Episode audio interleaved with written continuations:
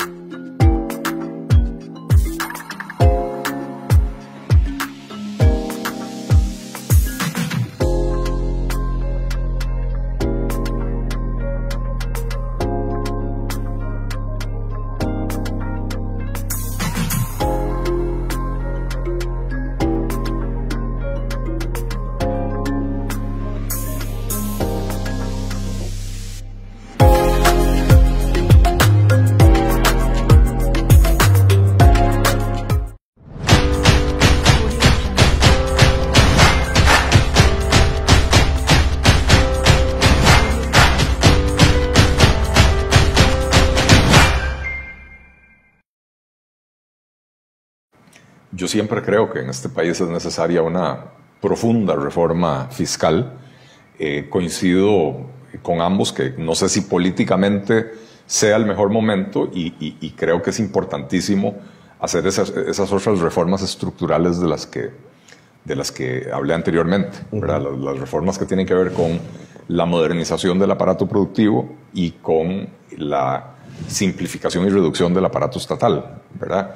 Eh, pero yendo un par de pasos adelante, yo en eh, finales de octubre principios de noviembre del 2018, antes de que se aprobara la reforma fiscal, escribí un artículo que lo llamé la reforma del día después, donde yo ya daba por un hecho que se aprobaba la reforma fiscal, lamentando que fuera una reforma fiscal con, algunas características indeseables y sugiriendo que se debía hacer una verdadera reforma fiscal eh, que, con, con, con, cuatro ejes. Y entonces era básicamente por lo que vos decías, o, Alberto mencionó, de que en el país hay más de 100 impuestos vigentes, ¿verdad? Eh, pocos impuestos que sean fáciles de cumplir y pagar, tasas bajas y uniformes, eh, la, la, proliferación de tasas. provoca efectos como el que teníamos hasta que se reformó con, las, con las pequeñas empresas, ¿verdad? De que estaba tan mal diseñado el impuesto que cuando uno superaba un umbral de ventas, pasaba de pagar el 10% al 20% sobre la totalidad de las ventas. Y entonces había una aglomeración de pequeñas empresas que no superaban ese umbral de ventas, creo que era como alrededor de 49, 50 millones de colones. Eh, y, lo que pasaba era que la gente creaba 3, 4, 5 sociedades anónimas y en cada una vendía 30 o 40 millones de colones y entonces ninguna superaba el umbral del 10%. Eh, cuestiones de, diseño. Entonces, tasas bajas y uniformes. Eh, los impuestos tienen que ser de base amplia. En Costa Rica existen tantísimas exoneraciones que los termina pagando muy poca gente. El impuesto al salario en Costa Rica eh, lo paga, eh, si no me equivoco, menos del 15% de los asalariados. No se trata de, de poner a la gente con salario mínimo a pagar impuestos, pero tampoco podemos pretender que vivimos en un país donde el 87% de las personas son pobres y que por lo tanto no tienen que pagar impuestos, ¿verdad? Hay que repartir un, mejor, un poco mejor esa, esa carga. Y por cierto, las grandes empresas contribuyen aproximadamente dos terceras partes de todo lo que se recauda en el país, ¿verdad? Entonces, eh, eh, directa e indirectamente, tanto en renta como lo que ellos retienen en ventas, ¿verdad? Eh, de manera que pretender que solo subiendo los impuestos a 400 o 500 empresas en un país con un parque empresarial de más de 120 mil empresas eh, eh, no, no, nos va a rendir los resultados que, que, la gente cree que, que se obtendrían. Eh, y, el, y lo otro que se mencionaba, que ya esto se empezó a corregir con la reforma fiscal, es la eliminación de los destinos específicos en los impuestos generales, ¿verdad? Esa maña que tenemos en Costa Rica de agarrar y decir, bueno, vamos a dedicar el eh, eh, ya no recuerdo qué porcentaje es, el 8%, el 9%, el 6% de todo lo que se recauda en renta para el Poder Judicial. y entonces el Poder Judicial recibe el 6% de lo que se recaude y, si un año cae la recaudación, el Poder Judicial no acepta que le rebajen lo que se le dio el año anterior, ¿verdad? Como va a suceder el próximo año a partir de, un PIB más pequeño este año. Eh, entonces, esa práctica que, hay que hay que eliminarla. Entonces, sí, yo creo que el país necesita una reforma fiscal profunda, pero profunda en el sentido de simplificar enormemente el régimen tributario. Eh, pero probablemente no sea este el mejor momento para, para hacerlo. Ok. Don Alberto, en días atrás tuve eh, la oportunidad de compartir en Noticias Repretel una nota comparando a Costa Rica con Panamá para traer inversión extranjera. Las diferencias son abismales entre uno y otro país, siendo Panamá muy competitivo para, para traer inversión. ¿Qué reformas recomendaría usted que se deben hacer, ahora que usted tocaba el punto, ¿verdad? Para convertir a Costa Rica en un país competitivo. Bueno, muchas de esas reformas se han mencionado, aunque sea eh, por encima en esta discusión. Eh, Eli habló, por ejemplo, del tema de Eliminar monopolios es un tema con el que yo estoy enteramente de acuerdo, tanto, tanto públicos como privados. Eh, Eli habló de eh, limitar el crecimiento del Estado. Panamá tiene un Estado más pequeño, más estratégico, eh, que opera con finanzas mucho más sostenibles que Costa Rica, Panamá puede conseguir en estos momentos extremadamente difíciles eh, que atraviesa la economía eh, mundial créditos en el eh, mercado financiero internacional a tasas de interés no mucho más altas de lo que tiene que pagar el Tesoro de Estados Unidos. Digamos, estamos hablando de un punto, un punto y medio por encima de lo que tiene que pagar el, Tesoro de Estados Unidos, Costa Rica tendría que pagar tal vez siete puntos, algo así, ocho por encima. Em, se habló también del tema de la eh, recomposición del el eh, gasto público, ¿ah? eh, dándole un mayor peso, dándole una mayor importancia a el segmento olvidado históricamente eh, por los diferentes gobiernos de Costa Rica, que es el que tiene que ver con inversión, ¿ah? con la inversión física. ¿ah? Ahí debería, me parece, que eh, hacerse eh, una reforma que, bueno, de hecho que la reforma fiscal que le pone límites al crecimiento del gasto corriente, ayudará en un mediano y largo plazo a que, el gasto de capital que tradicionalmente, que históricamente ha sido el patito de la, de la fiesta, el patito feo de la fiesta, empiece a adquirir la importancia, eh, la importancia que, que, debería tener para propiciar eh, una economía eh, más competitiva, una economía de mayor crecimiento, como es el caso de Panamá que usted, que usted mencionaba.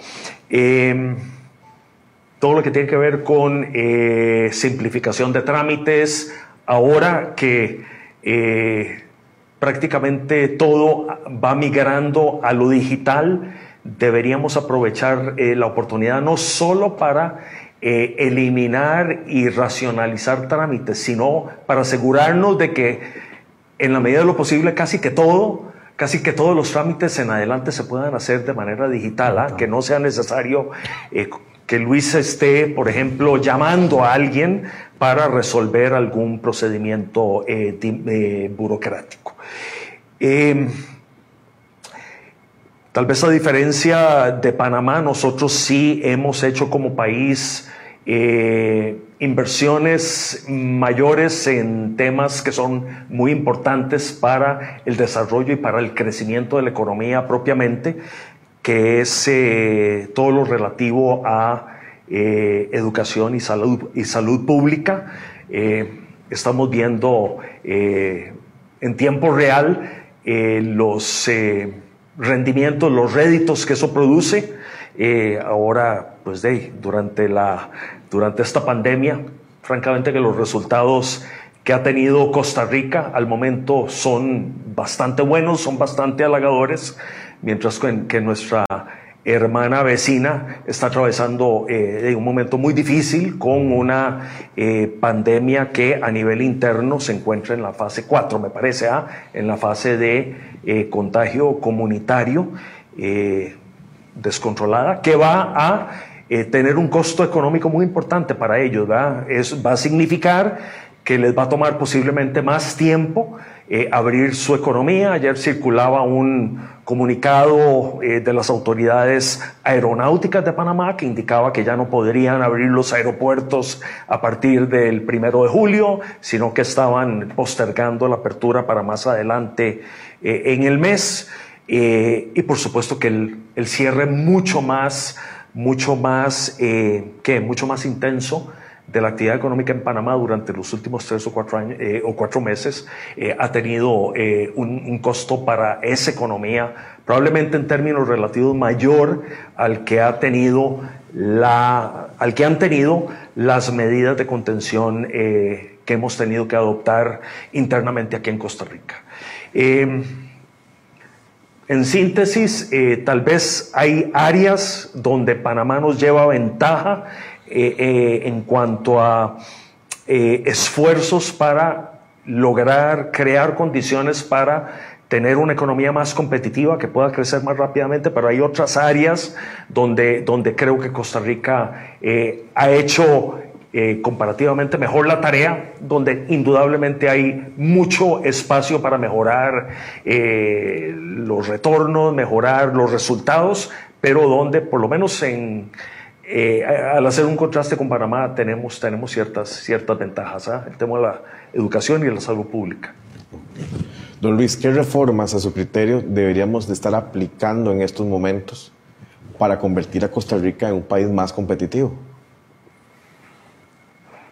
A ver, donde usualmente salimos mal calificados es en trámites, ya se mencionó, y la reforma de reducción de trámites, mejora regulatoria es fundamental eh, el programa este Costa Rica Fluye que, está anunciando el gobierno, igual lo dije antes, me parece que va muy lento y además tiene un defecto, que es que, y yo hice la pregunta cuando hicieron la presentación, eh, bueno, ¿qué va a pasar con la gente que sea eh, ya redundante una vez que se simplifiquen trámites? Porque hay mucho funcionario que se dedica simplemente a eh, cumplir unos trámites, a, ponerle un sello, a, un papel y nada más. Bueno, ¿y qué van a hacer con ese funcionario? Ah, si todo pasa digital, ya van a haber algunos funcionarios que van a sobrar.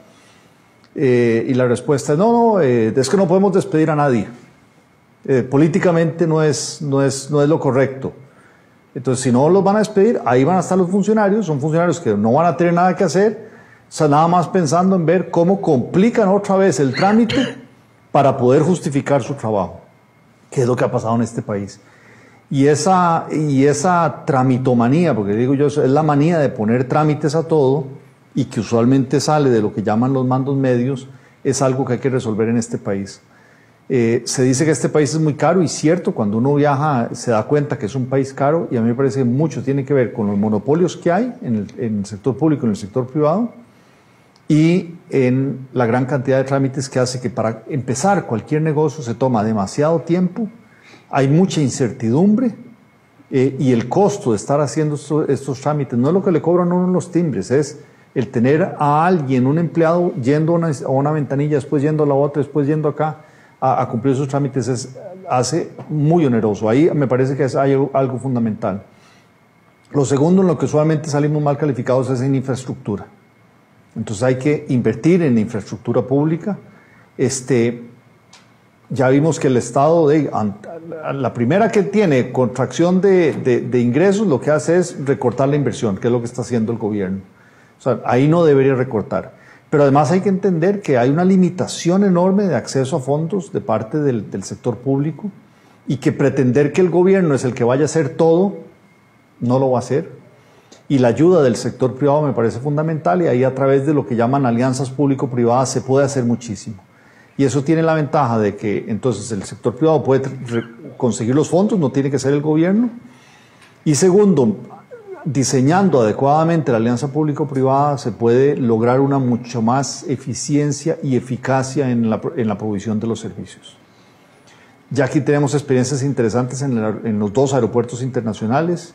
El puerto de Caldera, está empezando el puerto de, de, APM en, el Atlántico, pero algunas, bueno, y la, la 27 que, eh, aunque no es una carretera excelente, pero por lo menos yo creo que es la menos mala del país, o sea, hay experiencias y eso se puede ampliar mucho más en momentos en que se requiere mucho más infraestructura. Y lo otro que no hay que olvidar es infraestructura para las tecnologías digitales. O sea, todo lo que es la, la, red de banda ancha para tener acceso a todo el país a eh, Internet de buena velocidad es fundamental. Costa Rica usualmente en telecomunicaciones sale relativamente bien calificado este, porque hay mucho acceso a celular y la gente sí tiene acceso a Internet, pero no tiene acceso a Internet de banda ancha de alta velocidad. Y ahí salimos muy mal calificados. Y en la nueva economía que llaman, ahí eso es fundamental. Entonces, eh, yo creo que esos dos aspectos son fundamentales, además de los que mencionaba eh, Alberto por ahí. Eli, en Panamá duró tres días en constituir una sociedad anónima y tener los permisos para funcionar. Eh, me comparo con Panamá porque es el país que tengo a la par y es el de mayor desarrollo económico de Centroamérica. ¿Qué tan difícil es en Costa Rica empezar a hacer eso que estamos hablando no hoy, sino hace años que necesitamos, ese tipo de reformas? Eh, pues evidentemente se, se, ha vuelto muy complicado. Eh, y yo, yo sí creo que Panamá es un buen ejemplo para nosotros, a pesar de esas diferencias que muy bien apuntaba Alberto. Nosotros hemos hecho una mayor inversión en educación, una mayor inversión en sistemas de salud, lo cual nos da una enorme ventaja sobre Panamá que no hemos sabido aprovechar. En 1990, el PIB per cápita de Panamá y de Costa Rica era prácticamente igual. Hoy el PIB per cápita de, un panameño es 45% superior al PIB per cápita de Costa Rica. Quiere decir que en los últimos 30 años los panameños hicieron algo muy bien que los ticos con toda esa inversión en educación y en salud no supimos hacer. Y mucho tiene que ver con esto, ¿verdad? Eh, eh, Alberto usó un, un, término eh, que es clave, un gobierno estratégico.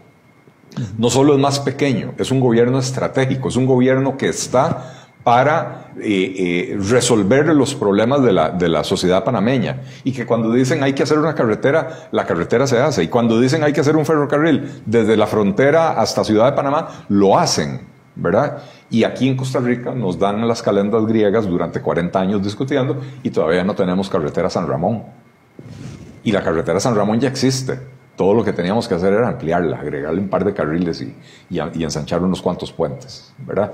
Entonces, se ha vuelto muy difícil eh, eso en, Costa Rica, eh, porque nos hemos llenado de algo de lo que estaba hablando eh, Luis, de una burocracia que cuando uno simplifica un trámite se queda sin qué hacer y dedica su tiempo a pensar cómo volver a instaurar trámites regulaciones y obstáculos que justifique su existencia.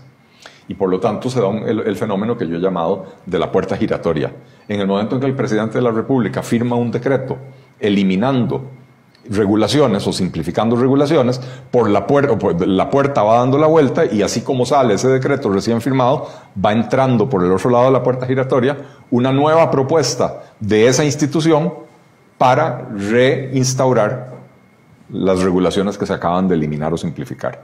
Eh, yo sí quisiera eh, hacer una, una observación eh, importante con respecto a, a esta comparación entre, entre, Costa Rica y Panamá. La diferencia en, en los resultados del, del combate a la pandemia entre Costa Rica y Panamá no reside en la inversión que ha hecho Costa Rica en los sistemas de salud. Dichosamente, nosotros en el, en el peor momento no hemos llegado a tener 30 personas hospitalizadas.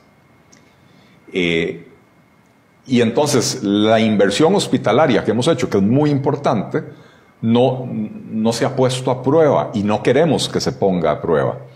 La diferencia está en las decisiones que se tomaron en cuanto a cómo manejar la pandemia.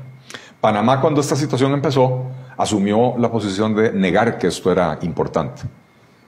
Lo quisieron tratar como una gripe común. Primero quisieron negar que existía el asunto. El primer caso que hubo en Costa Rica en realidad fue un doctor tico que fue a Panamá a recibir a su tía y se contagió en Panamá. Este, y, Panamá no reconocía que en Panamá había eh, el problema. Entonces, la diferencia reside en que Costa Rica se tomó muy seriamente el tema de la pandemia y empezó a tomar medidas muy temprano, pero no tiene nada que ver con la capacidad hospitalaria del país, ¿verdad? Entonces, esa diferencia en inversión, al final de cuentas, puede hacer que Panamá, por haber atendido mal la pandemia, llegue a tener, o, tal vez ya está teniendo, saturación de los servicios hospitalarios. Pero no nos engañemos. La Caja Costarricense del Seguro Social, con toda esa enorme capacidad que tiene, eh, ha cancelado centenares de miles de citas y cirugías. Y entonces este, tenemos a los hospitales con una enorme capacidad ociosa porque están sentados esperando a los pacientes del COVID que por dicha no están llegando. Pero por 30 o 25 pacientes que tenemos hospitalizados y 3 o 4 que tenemos en cuidados intensivos, no se justifica que a los costarricenses les estén cancelando y posponiendo las citas para el 2027, ¿verdad? Entonces creo que, creo que eso es muy importante. Eh, y si me das tiempo, le agregaría a las medidas que ofreció Luis, que me parece que son muy importantes eh, eh, para, para, mejorar la competitividad del país, un aspecto más. Y es el aspecto de los costos laborales del país que es una reforma que hay que hacer de manera urgente y tiene dos aristas o tiene dos componentes. Uno es que la legislación laboral costarricense es anticuada. El Código Laboral es de 1943. Hoy en día, en la era del Internet y las tecnologías de información y de la automatización, eh, ese Código Laboral no responde a las necesidades del mercado laboral y por lo tanto necesita ser modernizado. Se le han introducido algunos pequeños cambios, eh, eh, el tema de la, educación dual, ahora temporalmente la suspensión de jornadas y eso, pero la mayoría de los cambios que se le han hecho más bien fueron negativos para el empleo, como la reforma procesal laboral. que, que elevó los costos de la contratación y sobre todo los costos del despido, haciendo que los empresarios ahora sean mucho más temerosos de contratar gente. Y el otro es el tema de los costos de la seguridad social. El problema de costos de Costa Rica no es el nivel de los salarios. El nivel de los salarios en Costa Rica es comparativamente alto, pero, pero se justifica en el nivel de sofisticación de la mano de obra costarricense. El, el, verdadero problema está en estos costos asociados. Si yo contrato a un empleado con un salario de 500 mil colones a mí como empresario, ese empleado me cuesta 750 mil colones, porque tengo que pagar la seguridad social, porque tengo que, cumplir con toda una serie de regulaciones, aguinaldos, eh, vacaciones, etcétera, eh, que encarecen esa contratación. Y entonces, eh, el, tema de que, los, de que la Caja Costarricense de Seguro Social se haya convertido en una caja de Pandora, donde el gasto no tiene límite ni control. Y vemos el ejemplo con la decisión que tomaron a finales del año pasado de retomar la administración de los EBAIS de la zona este de San José, que estaban bajo administración de la Universidad UNIBE, eh, asumen ellos la administración y ahora nos damos cuenta de que con un costo 50% superior, lo cual, si mal no recuerdo, representa algo así como 30 mil o 32 mil millones de colones de diferencia bueno, esa es plata que gasta la Caja Costarricense de Seguro Social y que la tiene que recuperar subiendo las cuotas, encareciendo la contratación, ¿verdad? Entonces, eh, parte de esa dinamización de la economía tiene que pasar definitivamente por reformas en, los aspectos laborales y de seguridad social relacionados con lo laboral. Don Alberto, era, ¿qué era más fácil? Eh, decirle a la economía hacemos un paro por el COVID. Listo, todo el mundo para la casa, jornada reducida, muchas suspensiones de, trabajo. O, bueno, y endeudarme para cubrir esos bonos proteger para toda la gente que se ve afectada. O o, decirle a la empresa, no, un momento, mantenga su planilla, mantenga su operación, yo como, como gobierno voy a financiar, voy a financiar sus costos de operación con la condición de que usted mantenga a sus empleados, los despidos, y después de que salgamos de esto, entonces eso que yo le aporté a usted lo financiamos a un plazo, a un plazo que nos convenga, a una tasa de interés baja o, prácticamente nula, pero mantengamos el ritmo económico en Costa Rica, mantengamos eso. Ok. Yo creo que aquí eh, eh, es importante arrancar por un punto que mencionó Luis, y es que esta crisis nos agarra aquí en Costa Rica, hay otros países tienen, eh, otros países tienen realidades muy diferentes en muchos casos. Esta crisis agarra a Costa Rica eh, como cuando uno está en la, en la playa y está ¿verdad? metido ahí en el agua, pero, pero está chingo, ¿verdad? y la ola va para atrás y, y resulta que ¿verdad? Entonces queda uno completamente expuesto, ¿verdad? Nos agarró, nos agarró la crisis con una situación fiscal eh, muy comprometida, con un espacio fiscal prácticamente, o sea, muy, muy reducido, casi, casi que nulo. Vea que estamos hablando, a diferencia del grueso del mundo, del planeta, no estamos hablando de recortar el gasto. ¿Ha escuchado usted, Jorge? ¿Han escuchado ustedes, colegas, de lo que están proponiendo en el resto del planeta? Están hablando de, realizar eh, inyecciones fiscales considerables, enormes, en muchos casos. Ok, pero ¿por qué, por qué, por qué, esa, por qué ese contraste?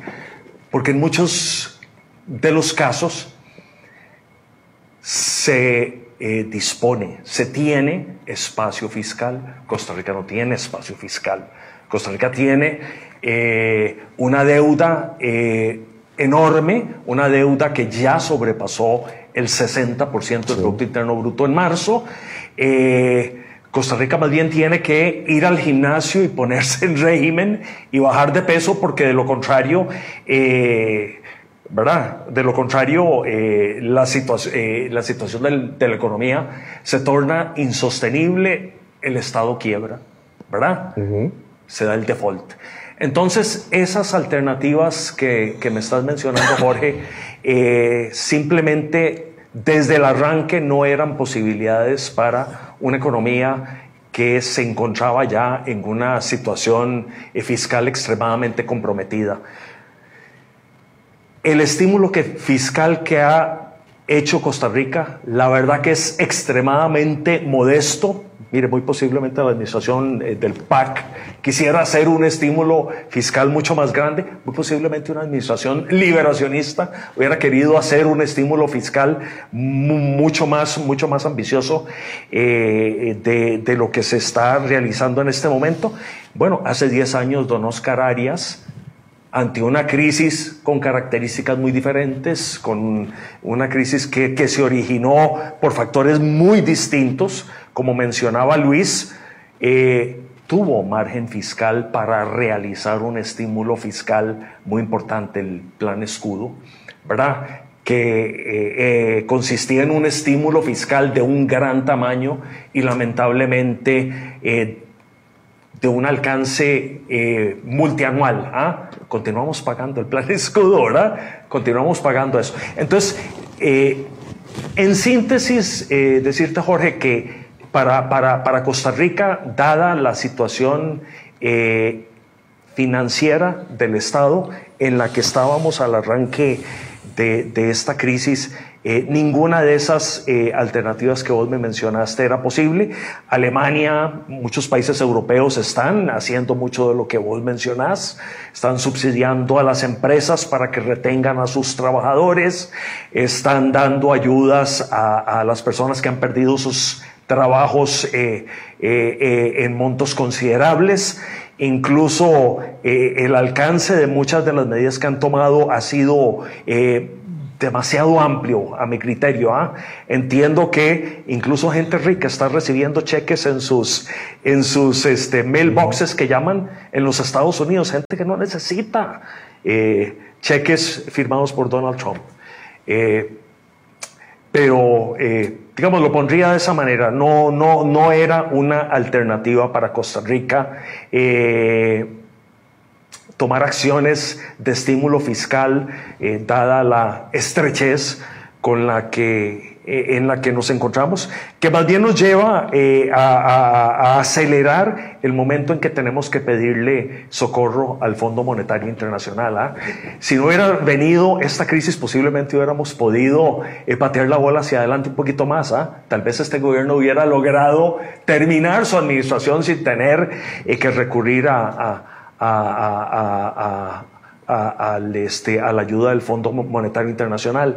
Pero bueno, es la, realidad que tenemos, muy distinta a la de países ricos, muy distinta a la de incluso varios países del mundo en desarrollo que se han manejado sus finanzas públicas de una manera mucho más ordenada. Don Luis. Yo tal vez ahí secundar en esa, sobre esa pregunta. A ver, yo creo que sí, bueno, primero decir que a pesar de que, obviamente, comparado con los estímulos fiscales que han podido dar otros países, lo de acá parece pequeño, pero aún así, el bono proteger por tres meses, si logran dárselo a los 942 mil personas que han aplicado, porque casi que no han rechazado a nadie, va a representar, un 1% del PIB. El gobierno está pensando probablemente tres meses más, porque de, con tres meses no alcanzó, ya los tres meses se terminaron. 2% del PIB, o sea que yo creo que no es despreciable tampoco, ¿verdad? Esos tamaños pues, son 300, un 1% del PIB son 340 mil millones de colones. Entonces, bastante plata. Ahora, lo otro que hay ahí es, ¿se le da directamente a las personas o se le da a las empresas un subsidio para que las empresas retengan? En Europa han usado mucho ese esquema. Exactamente. Y el nivel de desempleo en Europa prácticamente no ha aumentado. En Estados Unidos es más, las empresas juégansela como sea, las empresas despiden a la gente y después el gobierno les da el, beneficio de desempleo, ¿verdad? A mí sí me parece que hay algunas políticas que se podrían haber hecho de ayuda a empresas amarradas a que retuvieran empleo. Pero, por ejemplo, se les dio el beneficio a las empresas de no pague el IVA y no pague los adelantos de renta, sino que hasta diciembre. ¿A cambio de qué? De nada muchas empresas que no lo necesitaban porque estaban con actividad normal, se beneficiaron de eso. En vez de haber dicho, no, no, a ver, si usted retiene empleados, lo tiene. Entonces, claro, ahora no le está entrando plata al gobierno y además las empresas se acogieron a suspensiones temporales de trabajo y, le dieron, y el gobierno tiene que estar ayudándolos por otro lado. Y el otro tema que hay ahí es que sí, si bien eso se puede haber hecho, y al final aquí la informalidad es un 40%. Entonces, ¿Cómo va usted, gobierno, cómo va el gobierno a ayudar a, un 40% de las que son informales? De los 942 mil personas que han aplicado al bono proteger, hay 150 mil que son suspensiones de trabajo, hay 200 mil que son despedidos, digamos, hay 350 mil, es como un poco más de una tercera parte, un 40%. El resto son trabajadores informales, 220 mil, y trabajadores independientes, 360 mil. Entonces dice, bueno, ok, voy a ayudar a las empresas para que retengan, pero todos esos trabajadores independientes e informales no, no, no, recibirían ayuda. Entonces, otra vez, no es blanco y negro, ¿ah? hay que hacer una combinación, pero yo sí creo que políticas dirigidas a empresas para que, o sea, ayuda condicionada a que retengan el empleo, sí podrían haber favorecido a un, a un mejor panorama. Yo, bueno, a, lo que usted dice, tengo una pregunta que hacerle. Entonces, yo soy una empresa formal, soy una pyme tengo, mi, tengo todo al día, mis, permisos, todo lo demás, tengo mi planilla. ¿En qué me beneficia a mí una que el gobierno me diga no pague el IVA cuando tengo mi, hotel o tengo mi empresa cerrada? Ah, no me ah. sirve nada. O sea, ahí, eh, es como... Le sirve el primer mes. porque, porque digamos, en, abril tiene que pagar lo que en marzo, en marzo le cerraron el, hotel y en, abril ya no tiene plata. ¿ah? Es que ah, voy a esto con lo, que hablábamos al principio. Si vemos las medidas que hasta el día de hoy en papel nos han dado, prácticamente la gran mayoría no me sirven. El IVA. Si yo tengo el hotel, tengo mi empresa cerrada, ni no voy a pagar IVA, lo tengo en cero. Igual me renta, dicen, renta no va a pagar a final del año. otra medida que se toma es la comisión por el uso del datáfono. Si no estoy vendiendo, ¿qué comisión voy a pagar si no lo usé? Sí. Entonces, me sale el titular en el periódico y, y uf, sí, mira, listo. Y ya a la hora de aplicarlo eh, en la oficina me doy cuenta que no me están ayudando en absolutamente nada. Pero ¿qué pasa? A lo que voy, el Estado se está, eh, en este momento, eh, está gastando en dar bonos. Está bien, o sea, la situación lo, lo amerita. Pero para mí era más fácil decirle, mantenga la producción, mantenga a sus empleados, man- man- se Le doy una ayuda con tal de que usted mantenga a los empleados. Ajá, y, y le doy el beneficio de poder negociar. Esa plata no es de gratis, o sea, esa plata se la estoy prestando. O sea, si yo, yo voy a endeudarme eh, para adquirir fondos, por lo menos sé que los voy a recuperar.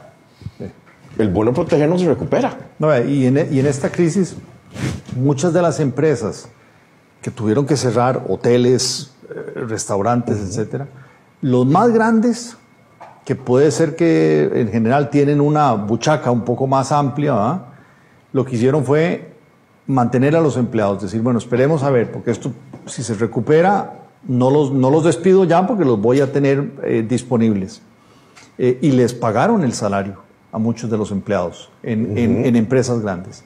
Las empresas pequeñas no tienen esa capacidad y al final esas empresas pequeñas son las que terminaron despidiendo al personal y la ayuda que, dio el gobierno al final tampoco les ayudó. Pero una ayuda para haber retenido, en vez de acogerse a las suspensiones temporales del trabajo o despidos, podría haber ayudado a que el gobierno no tuviera que gastar tanta plata en el bono proteger. O sea, es, es una con otra, pero al final a las empresas les sirve mantener el personal en planilla este, para después, a la hora de que empiece la activación económica, no tengan que andar buscando otra vez el personal y ya puede ser que ya o sea, se, se pierda. Pueden aprovechar el tiempo para capacitarlos mejor, para mejorar. O sea, hay, hay muchas cosas que son ventajas en ambas vías, ¿verdad? que es lo que, hay que, lo que había que tratar de buscar. Pero eso no se hizo. Eli. Dos cosas rescato yo de este intercambio y la verdad que he estado fascinado aquí oyendo Sí, sí, las opiniones. Este, dos cosas rescato que, que- que no podemos perder de vista. La, primera, la importancia de diseñar bien las políticas públicas, que es algo de lo que estaba hablando Luis. Eh, cuando se desató la situación pandémica, eh, el gobierno reaccionó relativamente rápido con programas que no, no hubo mucho tiempo para pensarlos. Y entonces, lo que decía Luis, bueno, bonos proteger, listo, le estamos ayudando a la gente, pero lo que hizo fue provocar un enorme desempleo, Eh, en vez de haber tenido, haber pensado bien y decir, ok, si le damos ayudas a las empresas condicionadas a que retengan a los empleados en planilla, entonces eh, eh, nos quitamos de encima el problema del desempleo y la situación sería mucho mejor. Entonces, diseñar bien políticas públicas. Digamos que en el momento de la sorpresa de la pandemia, podemos justificar que en las primeras semanas se hayan adoptado políticas a la carrera que después de tres meses podemos decir no, no fue lo mejor. Pero era, era justificable por la, por la carrera. Pero y el montón de tonteras que se están aprobando hoy, tres meses después, con la justificación de la pandemia. Eh, eh, Y que no es ocurrencia de uno, sino que avalado por 57 más. Es correcto, ¿no? y, muchas, y muchas más bien que nacieron de esos 57 más con eh, la connivencia del, del- del Poder Ejecutivo, ¿verdad? Eh, la exclusión de las municipalidades de la, de la reforma fiscal, perdón, de la, de la regla fiscal, Eh, eh, la autorización al Banco Central de comprar títulos de, de Hacienda en el mercado secundario bajo la excusa de que era para fondear a los FCL eh, y los FCL no han necesitado ese fondeo, ¿verdad? Pero ahora ya el Banco Central tiene esa autorización. Eh, o sea, hay cosas que se han decidido bajo o con la excusa de la pandemia que, que- que están muy mal, que van a causar daños permanentes. De hecho, lo de las municipalidades ya nos provocó un rebajo de calificación eh, por parte de Standard Poor's, del nivel de riesgo de la deuda costarricense. Eh, y lo segundo, que es algo que apuntaba Alberto, la importancia de manejar las finanzas públicas de una manera prudente.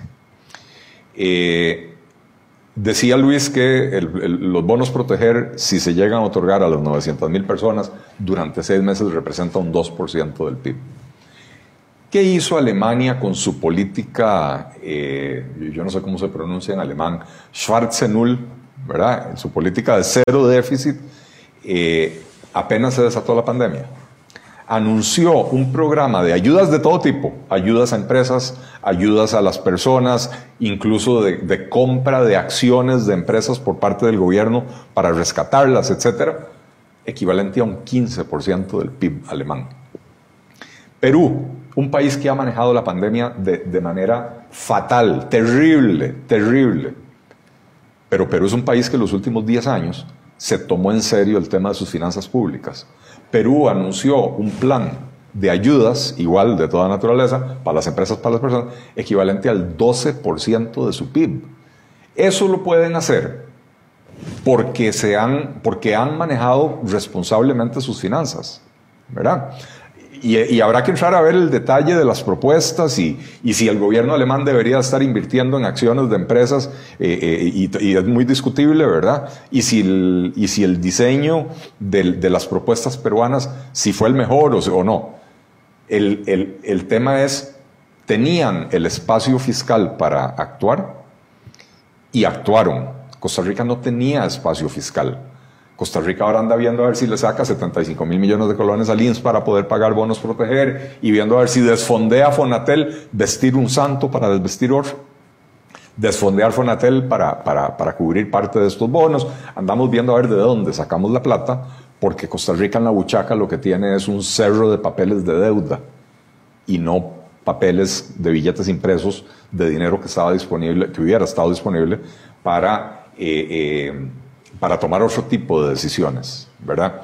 Eh, de manera que más allá de la deseabilidad o no de un estímulo fiscal, el que se aprobó aquí en el 2009 por su diseño fue absolutamente indeseable y estamos pagando todavía los platos rotos, eh, el hecho es que en el año 2008 Costa Rica tenía más de 10 años consecutivos produciendo superávits primarios.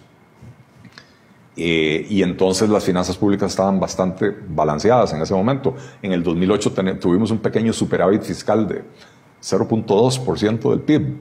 Pero bueno, pequeño superávit fiscal. Y, el nivel de endeudamiento había caído al 24% del PIB. Pero a partir de ese momento nos montamos en una espiral de, de gasto creciente, descontrolada. Pasamos de que el gasto público representara un 15.3% del PIB a que el gasto público representara el 21.7% del PIB el año pasado, o sea, hay 6.4 puntos porcentuales de crecimiento con respecto al PIB, que le explican a usted el 90% del déficit. Si el déficit fue el 7% el año pasado y el gasto son 6.4 puntos porcentuales del PIB, más ahí tiene usted una buena explicación de a dónde se originó el déficit. Eh, no a dónde en la fecha, a dónde en la acción, en, el crecimiento del gasto. Y por eso es que hoy Costa Rica, en medio de esta situación, se ve obligada a recortar el gasto, porque tenemos que poner las finanzas públicas en orden.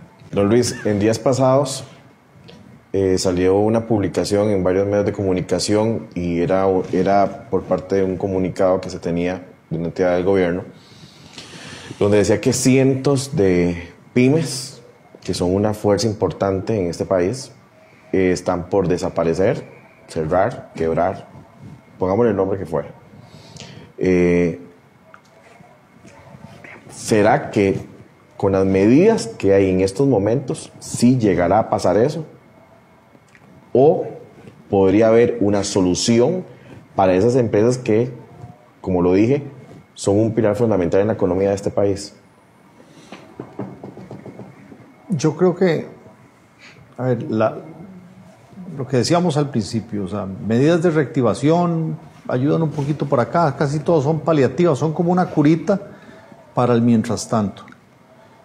Pero para estas empresas, para las, sobre todo las pymes, que usualmente van muy talladas de, de capital de trabajo, de flujo de dinero, la única lo único que la salva es que se retorne la actividad económica a un nivel seminormal. Que puedan abrir otra vez, que puedan vender su producto o su servicio eh, y que estén generando ingresos para poder pagar todas sus obligaciones. Eh, el otorgamiento de crédito que se pintó como una, una tabla de salvación, o sea, si los bancos tienen fondos para prestar, pero están muy temerosos porque al final los bancos tienen que responderle a los ahorrantes. Son fondos de los ahorrantes, no son fondos de los bancos. Y no pueden prestar a mansalva. ¿ah? Eh, y escoger a quién le prestan y quién no le prestan, van a escoger probablemente las que tengan alguna probabilidad de sobrevivir y las que no, no les van a prestar porque no pueden sacrificar esos fondos. Hay algunos fondos de banca de desarrollo y avales que se han dado ahí, ahí puede haber un poquitito de plata, pero al final eso no la salva. Lo que la salva es que se vuelve la actividad, a la actividad eh, económica y eso depende, como dijimos al principio, de medidas sanitarias. Y las medidas sanitarias, eh, de, yo entiendo que la, vida, humana no tiene valor, pero este, al final los criterios que se han utilizado para el cierre y la apertura de, las actividades económicas han sido del Ministerio de Salud con criterios sanitarios y el retorno va a depender de ellos, pero si no toman en cuenta, por lo menos, que si hay un componente económico que hay que meter en esas decisiones, eh, al final todas estas pequeñas empresas se van a, van a o muchas de estas empresas van a terminar muriendo. Y con eso lo que quiero decir es que, vamos a ver, lo que hemos dicho, la sostenibilidad, la sostenibilidad de las finanzas públicas depende de que haya ingresos, porque hay gastos, algo se puede recortar, pero ya no hay voluntad, entonces tiene que haber ingresos, y para que haya ingresos tiene que haber ventas de las empresas, las empresas tienen que estar trabajando. Si, esta, si el cierre de actividades continúa por mucho tiempo, el gobierno no va a tener plata ni para cubrir los salarios de los doctores y enfermeros que están atendiendo la pandemia, y eso es muy peligroso. Entonces, de alguna manera, el, presidente de la República, con, el liderazgo que tiene, tiene que considerar que si no hace algo pronto para ir abriendo paulatinamente y de manera más estratégica, estratégica quiero decir, tomando en cuenta cuáles actividades tienen menor riesgo sanitario y tienen mayor beneficio para las, las empresas que se puedan reactivar, ir abriendo de esa manera estratégica la actividad económica es la única manera de, llegar a salvar la mayoría de estas microempresas, porque si no, yo no, no quiero ser pesimista, pero no veo una manera que se puedan salvar muchas de ellas. Eli, tenemos un equipo, eh, tenemos un equipo de salud de primera línea, eso quedó demostrado, o sea, comandado por el ministro Salas y todo lo demás. Hasta el día de hoy, a mí me gustaría, y creo que a todos nos gustaría saber, quién conforma o quiénes están en el equipo económico de Casa Presidencial, ¿verdad? Las medidas sanitarias debieron de tomarse de la mano con el equipo económico, porque a lo que he visto, solamente el equipo de salud es el que ha tomado las medidas. Eh, definitivamente, y, comparto plenamente lo que decía Luis, eh, definitivamente eh, el análisis de las medidas sanitarias debió de estar siempre acompañado del análisis de las necesidades económicas del país. Eh, y esto no quiere decir que vamos a sacrificar vidas por, eh, por salvar empresas, pero lo que comentábamos anteriormente, en el peor momento hemos tenido 30 pacientes hospitalizados y tenemos a la Caja Costarricense de Seguro Social básicamente paralizada. Eh, entonces se justificaba ese nivel de paralización? Bueno, son cosas que hay que analizar y que se debieron de analizar en conjunto con el equipo económico eh, del gobierno. Ahora, ¿cuál equipo económico? Eh, este gobierno nunca ha entendido de qué va el tema de la reactivación económica. Incluso en fechas anteriores, cuando tenían connotados economistas en el equipo económico, eh, recordemos todos los, los pasos en falso que dieron. Eh, junio del 2018 lo declararon el mes de la, junio del 2019, el, el, mes de la reactivación económica y al final a lo que se redujo fue una cadena de, eh, de, una cadena de televisión del presidente donde anunció que más adelante iba a hacer otros anuncios, ¿verdad? Eh, y ahora el gobierno tiene un equipo económico en el que no hay un solo economista. Y yo excluyo a don Rodrigo Cubero, que es un economista de primer nivel eh, y de, atestados incuestionables, porque el Banco Central es básicamente una institución autónoma. Eh, Es más, es más que una institución autónoma. El Banco Central es, en teoría, independiente del gobierno. El presidente del Banco Central no es miembro del gabinete del gobierno. A mí me extraña mucho ver a veces al, al presidente del Banco Central poniéndose la camiseta de defensa del gobierno, cuando debería estar concentrado en su tema monetario, por supuesto, coordinando con las autoridades eh, gubernamentales, pero la vocería del gobierno jamás debería estar en el presidente del Banco Central. Y entonces tenemos eh, un ministerio de planificación dirigido por eh, una politóloga que es la coordinadora del equipo económico y no es economista. Tenemos un ministerio de Hacienda dirigido por un abogado que, ojo, doña Rocío Aguilar era abogada también, es abogada también, pero doña Rocío desarrolló una carrera profesional que la habilitaba perfectamente para ser ministra de Hacienda. Don Elian Villegas es un magnífico profesional, yo no, no, no tengo ningún problema con, con, sus atestados profesionales, simplemente no eran los adecuados para el Ministerio de Hacienda. Eh, y entonces tenemos un equipo económico donde no hay economistas, donde además para colmo de males la vocería en materia económica del gobierno la ha asumido el ministro de la presidencia con declaraciones muy imprudentes y muy desafortunadas. Entonces eh, eh, va a seguir prevaleciendo el criterio sanitario como tiene que ser, pero el criterio sanitario sin el equilibrio de las consideraciones económicas porque no hay quien se las aporte. Tengo cinco minutos, ya nada más, se nos hizo pequeñísimo y quiero tomar en cuenta los tres para una conclusión. Empiezo con usted, don Alberto. Reactivación económica, ¿qué viene? Mire, para mí lo más importante, por lo menos en el corto plazo, para eh, levantar la economía y para mejorar el panorama eh, laboral en el país, va a ser eh, o va a estar relacionado con eh, las siguientes fases de apertura de la economía. Eh, yo creo que perfectamente una proporción grande de los empleos que se han perdido, de los empleos que han visto reducidas sus horas, podría recuperarse eh, conforme eh, la economía vaya volviendo eh, gradualmente a niveles de operación, a niveles de actividad más en línea con la normalidad que habíamos conocido antes de la crisis. todo lo que toca a la agenda de reactivación económica que ha sido planteado por el gobierno, eh, me parece que necesita eh, un reforzamiento. Eh, el tema, por ejemplo, del turismo, ahí no tuvimos tiempo para eh, discutir eh, más ampliamente, simplemente lo mencionamos por encima. Me parece que necesita un, un, un, un, un abordaje muy estratégico y, rápido, porque muchos países ya se están abriendo, ya están empezando a operar, ya hay vuelos internacionales y aquí, bueno, lamentablemente la ministra del ramo tuvo un quebranto de salud y yo quedo francamente con la impresión de que eso está como que en el aire en este momento sobre eh, qué va a pasar, qué va a seguir, cuándo se van a abrir los aeropuertos, cuándo, eh, a partir de cuándo va a empezar a regir algún grado de, eh, normalidad en el sector de turismo internacional, que como mencionaban algunos de los compañeros, o, o mencionaba algunos de los compañeros, eh, tiene un peso enorme en la economía, ¿verdad? Entonces,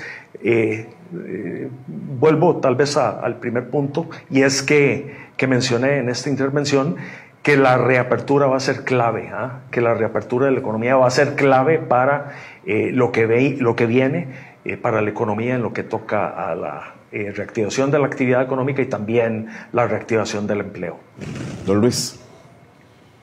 La, la, yo creo que es, es, claro que la reactivación depende muchísimo de la apertura de las o de la, de la disminución de las restricciones de movilidad y de comercio que ha interpuesto eh, el gobierno desde el punto de vista de salud y que esa reapertura debe ser una combinación entre factores sanitarios y factores económicos. Eh, y que ahí, a ver, la, la, vida hay que tomar riesgos. O sea, yo otra vez, no, nada es blanco y negro, hay como decir, ok, si, si abro la economía, entonces significa que estoy sacrificando vida. No, al final se, hay que asumir algunos riesgos, pero eh, tiene que ir abriéndose la economía para poder hacerse. Ahora, lo que me parece es que hay que ir interiorizando que esa apertura va a ser lenta y la recuperación que va a tener la economía a través de esa apertura es lo que decíamos el logo de Nike, una caída fuerte que tuvimos al principio y una recuperación muy lenta hacia adelante.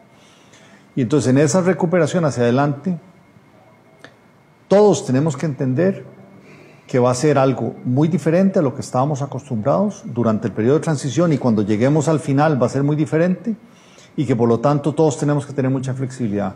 El gobierno tiene que entender que tiene que ser mucho más flexible en lo que hace y no acostumbrarse, sabes que siempre lo he hecho así, es que siempre le he pagado el 100% de los salarios a los trabajadores, es que siempre, no, tiene que cambiar.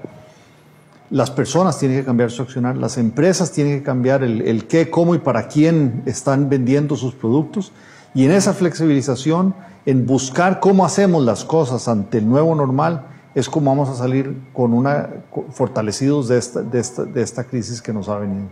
Y así es como reactivamos la economía. Eli. Yo quisiera aprovechar esta conclusión para hacer un, un llamado al gobierno a que, a que incremente eh, la transparencia en la comunicación.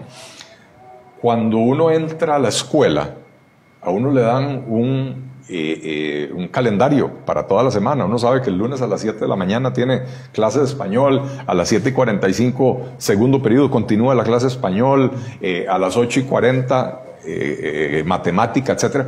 Y uno tiene el panorama claro de lunes a viernes que tiene. Entonces uno sabe cómo programar cuándo hago esta tarea, cuándo estudio para aquel examen, etc. el gobierno viene anunciando medidas de apertura a cuentagotas y no le permite a las empresas hacer una planificación adecuada. Este es el momento en el que el gobierno, en vez de anunciar un objetivo de reapertura de aeropuertos para una fecha que tendrá que definir el gobierno, no la podemos definir nosotros, ha anunciado varias fechas y pocos días antes anuncia la posposición de esa fecha cómo hacen las aerolíneas para empezar a planificar el retorno a Costa Rica, eh, cómo hacen los hoteles para empezar a planificar sus ofertas, sus, sus, ganchos publicitarios para poder atraer a la gente si no tienen una claridad eh, en, eh, en, el tiempo de cómo se van a ir dando las cosas. En España, manejo pésimo de la pandemia y un gobierno muy de izquierdas que ha hecho un manejo pésimo también de la economía, pero cuando tomaron la decisión de empezar a reabrir la economía, hicieron, publicaron un plan de varios meses, donde fueron diciendo, la primera semana se va a permitir esto, 15 días después se va a incrementar tal otra cosa, y la gente tiene claridad de en qué orden se van abriendo las cosas y se puede empezar a planificar. Si no, si, no existe eso, eh, es muy difícil eh, reactivar la economía y es muy difícil para las empresas mantenerse a flote con todo lo demás que hemos comentado aquí, ¿verdad? Eh, el financiamiento no les está llegando de manera correcta, eh, eh, se están comiendo el capital de trabajo y si no saben si, si el panorama es puedo abrir dentro de un mes o puedo abrir dentro de seis meses, muchas de esas empresas van a tener que cerrar definitivamente porque se les acabó el capital de trabajo. De manera que mayor transparencia, trátennos, es que iba a decir trátennos como adultos, pero no, empecé con un ejemplo de a los niños de primaria, se les da claridad de su cronograma. Bueno, el país necesita una claridad en ese cronograma de apertura también. A ustedes, de verdad, gracias por acompañarme el día de hoy. De verdad, lo, lo, aprecio mucho. La intención de traerlo fue porque considero, y creo que muchos, muchísimos costarricenses creen lo mismo, son ustedes de las mentes más brillantes que hay en este país, su carrera profesional así lo dice, y creo que ustedes deberían de estar tomando decisiones en este momento y no estar sentados conmigo ahorita eh, dando una ruta eh, para una reactivación económica. De verdad, gracias por acompañarme a ustedes. Muchas gracias. Amigos de Salud Financiera, eh, gracias por estar de nuevo con nosotros. Nos vemos el próximo jueves a las 8 de la noche. Hasta luego. Amigos de Salud Financiera, creo que lo que hemos leído en propuestas del gobierno a una realidad como la presentada por estos tres economistas, hay mucha diferencia. Gracias por sintonizarnos, gracias por estar con ustedes. Síganos acompañando. síguenos en redes sociales y haga que estas conferencias que hemos estado presentando lleguen a más voces, a más gente en Costa Rica. Gracias por todo el apoyo. Nos vemos el próximo jueves con la tercera parte de reactivación económica. Juntos por Costa Rica.